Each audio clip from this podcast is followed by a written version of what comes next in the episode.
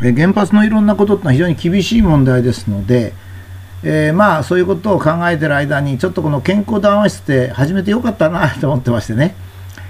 えー、っとあのまあのんびりとしかもいろいろ考えを巡らすということですね、えー、今日は朝食なんですが今度は朝食なんですが今から20年ぐらい前に、まあ、急になんか社会が朝食を食べなきゃいけないということになったんですね。でそれまでは個人の健康っていうのは、まあ、あまり政府とかマスコミが言うわけじゃなくて、まあ、酒の席で何か言うってお医者さんに指導されるぐらいだったんですが、まあ、その頃からひどくそういう傾向に出てきまして私はまあそういうのにちょっと違和感を持つわけですね。もともと歴史的には日本人は1日2食でしたし、まあ、その頃労働しなかった方結構朝起きたら田んぼに行きましてね仕事してから食事をとるというのが生活のリズムでした。また動物は1日1食でですね、まあ、ほぼ夕方にとって寝てる肉食動物なんか多いわけですね。まあ、こういったことを考えますと、まあ、当然違和感を感じるわけです。えー、その頃私はですね、えー、っと原子力の仕事なんかでよくフランスに行っておりました。えー、フランスのホテルに泊まりますとコンチネンタルブレックファストもあってですね、え私はまあそのもちろん若い頃で初めてそういうものを食べて、えー、ホテルでコンチネンタルブレックファーストを頼むとパンとコーヒーだけが出てきてあとおかずがないんですね。で随分安ホテルに泊まったんだな。まあ自分やその頃貧乏だったからしょうがないなと思ったりしてたんですね。まあ時にはなんかイギリス海軍士官の朝食とか言ってですねこれ本当かどうかわかんないんですがもうものすごく重なったホットケーキにですねたっぷりと蜂蜜がかかったものと大量の牛乳を飲まされると、まあ、こんなこともありましたえー、そこでですね、まあ疑問もあったんで栄養学の本を読んだり、まあ、先生にお聞きしたりしたわけですね。私もあの割とこう探求心というんですかそういうのがあのあるんで疑問に思いますとですね本も読むしそれからちょっと出かけていってですね先生にお聞きしたりするんですね。そうするとまあ先生の方で戸惑ってですねいやちょっとそこのとこよく分かってないんですけどなんて言ってお答えになったことが多かったように気がします。まあ、今から20年ぐらい前でまだスポーツ医学とかですねダイエットっていうのがそんなに盛んではなかったんで、まあ、そうかもしれませんね。で、まあ、栄養学の本を読みますと非常にあの当たり前のことがしっかり書いてありまして、えつまり食事は栄養補給であると、えだから栄養が足りなくなった時に食べるんだと。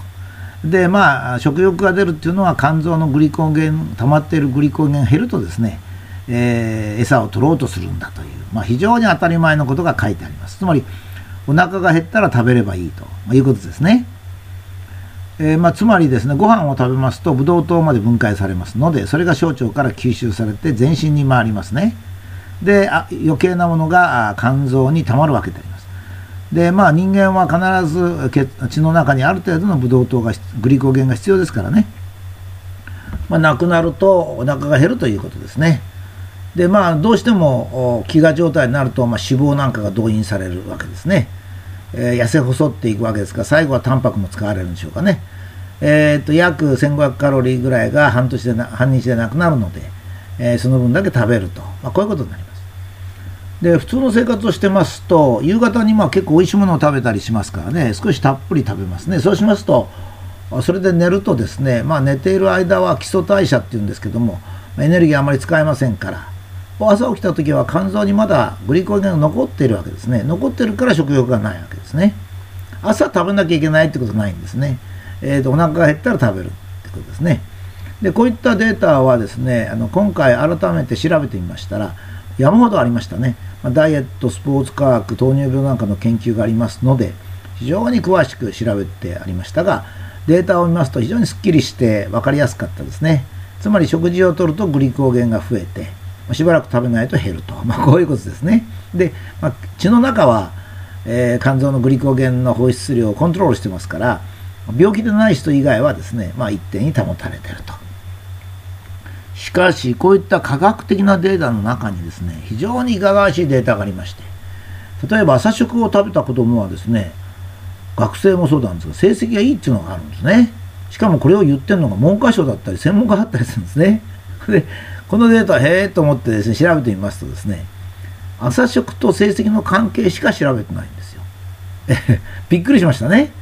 だって成績に関係があるっつったら勉強の仕方頭の良さはもちろんのこと家庭環境の問題、まあ、親がですねちゃんとした生活のリズムをとってるのかとかちゃんとしたってのは子供と同じっていうことですね。それから教育に熱意があるかとか朝我々早く起きてるのかとか ものすごくかんいっぱい関係がありますね。朝という意味でも塾に通ってるかもありますからね。例えば朝食を食べさせるような家庭は塾に通ってるかもしれませんからね。で大学生の場合は特にそうですね。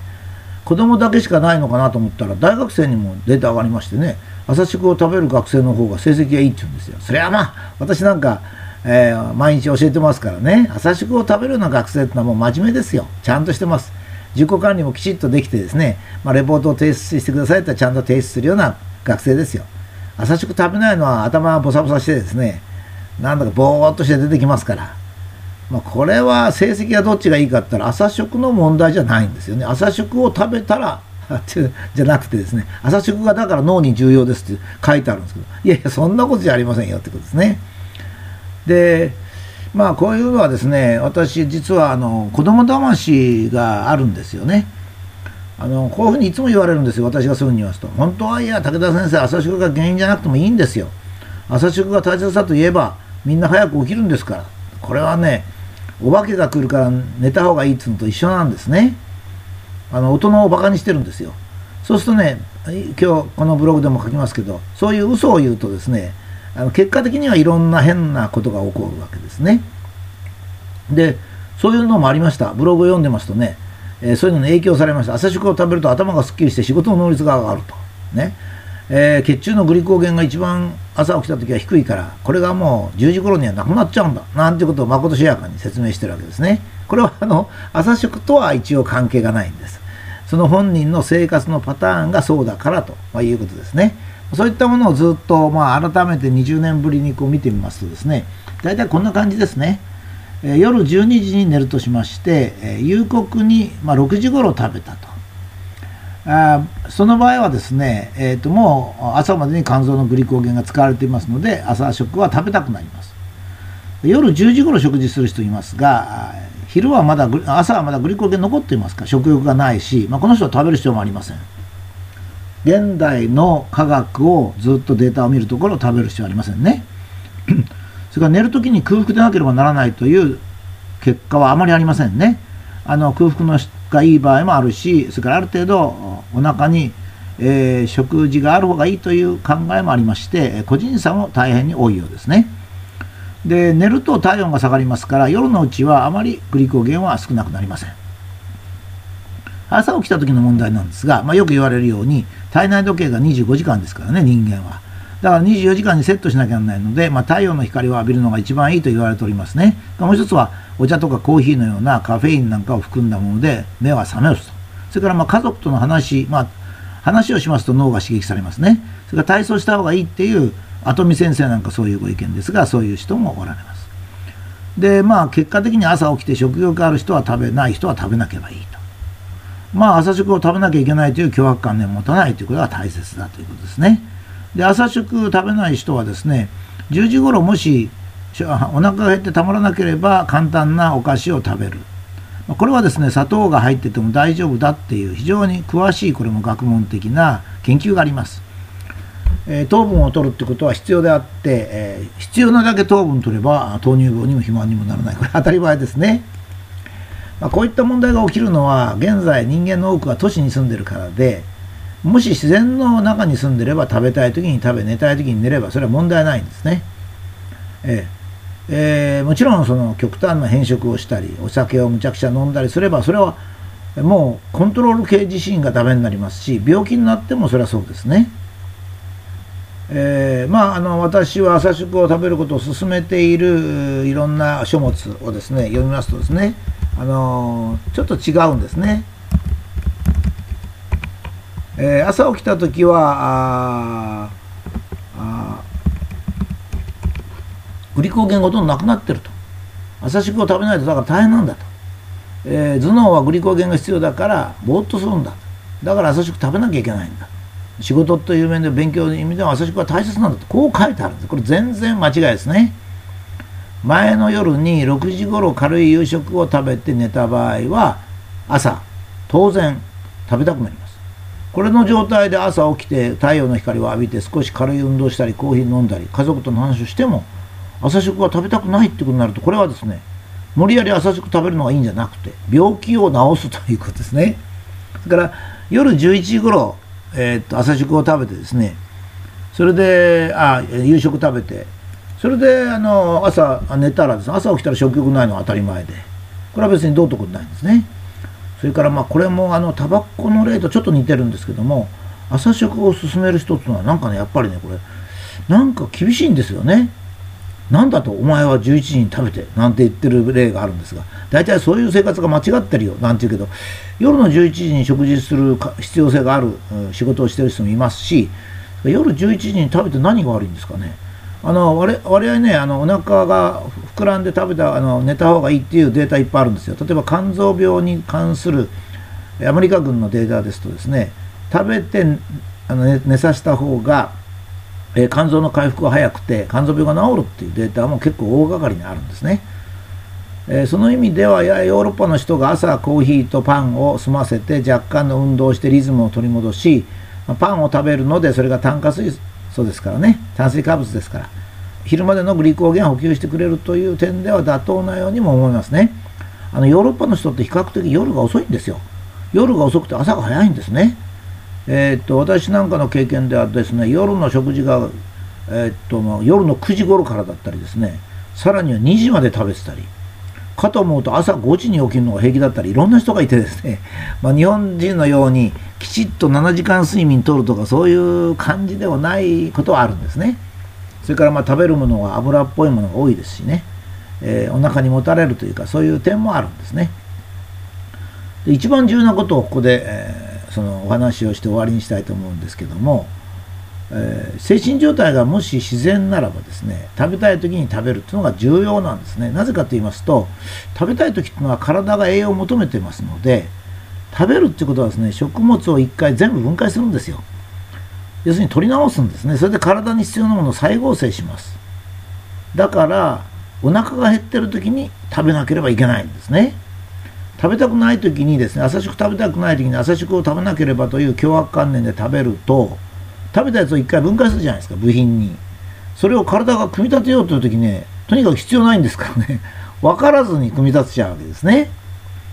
だから変なことが起こって肥満だとかなんか病気だとかなんかなるわけですねそれからもう一つはあの今ですね現代科学では肝臓のグリコーゲンの量で空腹を感じるとなってますけども体が必要とするのはグリコーゲンだけじゃないんで、まあ、これはちょっと修正されるかもしれません。まあ、若干の修正っていう感じですけどね。それから私の興味は、まあ、これを勉強した後の私の興味はですね、なぜ夜食が美味しいのかなとか、食べたくなるのかな。お酒を飲むとラーメンが美味しいんですけどね、なぜ美味しいのかな、なんていうことも、おいおい調べていきたいと思います。美味しいとか食べたいっていうのは、体が求めてるわけですが、お酒を飲むとラーメンが食べたくなるってことになると、油か麺類が必要だってことなんですけど、それもどうかなと思うんですけど、まあ、これもちょっと調べてみたいと思います。まあ、こういったですね、あのいろんな間違いがありますが、まあえー、っと朝食を食べると成績が良くなるっていう類は何かの利権にくっついてるだけなんですが、もう一つあのコラーゲンを食べるとです、取るとですね、なんか肌がどうのこうのとあるんですよ。これはですね、もう全くおかしな話っていうか、まあ、おかしくなかったら特別な説明がいるわけですね。っていうのは、コラーゲンというのは人間の体のタンパクの30%もコラーゲンですからね。ですからもうタンパク質の外から取るもんじゃなくて取って分解してから自分の体の中で作るわけですからコラーゲンの合成能力っていうのは人間は非常に高いんですよ。だからコラーゲンを食べたからコラーゲンができるなんていうもんじゃないしあもしかしてですね非常に少ないものはそういうことがありうるんですね。体で非常に少ないものは直接利用するっていうものもないんじゃないんですけどもコラーゲンのようにですねしょっちゅう体が合成してる。っていうものですね。自分の体の30タンパクの30%もあるのにそれを外から取ったらどうのこうなんてありえるはずがないですね。そういう意味では最近のコラーゲンの宣伝はですねまあそれで美しくなろうと思って錯覚するんだったらいいやっていうのはあるんだけどちょっと古代広告でしょうね。っていうのは科学的な思考を停止させるということですね。マイナスイオンがそうだったんですが、まあ、これは産業界の倫理問題になりますね。まあ、これは少し儲かるといえども控えるということが必要かと思います。まああのえー、今日ですね福島の人たちががんになってるかという健康診断の結果をですね、えー、公表しないようにということで福島県が必死になって抑えたというニュースが流れてきました。えー、本当にこう誠実じゃない社会っていうのは嫌ですね。まあ、今日はあのこれ談話室ですからあんまり厳しいこと言いたくないんですが、まあ、朝食を食べないと頭が悪くなるとかそれから、え、っとコラーゲンを食べるとコラーゲンがそのまま体の中に入っていくような宣伝をするとかですね、ま、そういったまあご都合主義って言いますか儲け主義っていうかですね。人を騙すのが平気っていうかですね、え、もしくは人はバカなんだと、えいうようなもとでやるというのは非常に情けないですね。もっとじっくりとみんなが理解をしていろんなことを考えていくということになればなと思います。